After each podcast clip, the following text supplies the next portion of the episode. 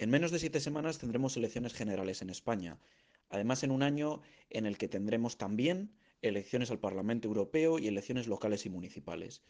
Es muy importante que hagamos una reflexión sobre cómo Internet y las redes sociales han cambiado un poco el panorama de cómo transcurren las elecciones en los diferentes países.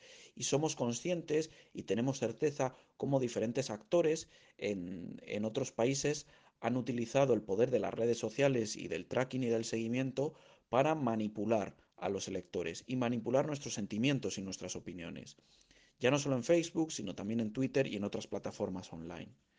Tenemos que ser conscientes, eh, más ahora, y, y, debemos además hablar sobre ello con todas las personas que tenemos cercanas, que las redes sociales no son el único eh, sitio en el que debemos informarnos y debemos desconfiar mucho de todas las noticias que nos aparecen. Muchas de estas noticias son patrocinadas y ni siquiera nosotros somos conscientes de ellos.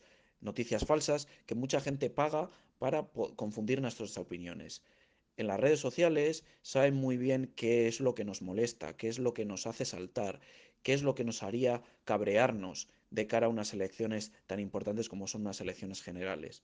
Seamos muy cautos con todo lo que hacemos e intentemos sobre todo bloquear todo tracking y todo seguimiento que, que nos pueden hacer en estas redes sociales ya sea utilizando las herramientas que tienen los navegadores para bloquear rastreadores, como también ser muy conscientes de lo que leemos y contrastar. Una de las cosas que se han hecho en las elecciones de Estados Unidos es utilizar extensiones para los navegadores para poder contrastar si esas noticias que nos pasan por WhatsApp, por Telegram o por las redes sociales son reales o no.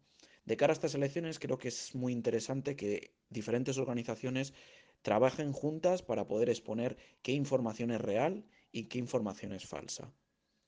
¿Os habéis sentido vosotros manipulados en las, en las pasadas elecciones? ¿Sentís que el contenido que os comparten en redes sociales y en programas de mensajería es siempre cierto?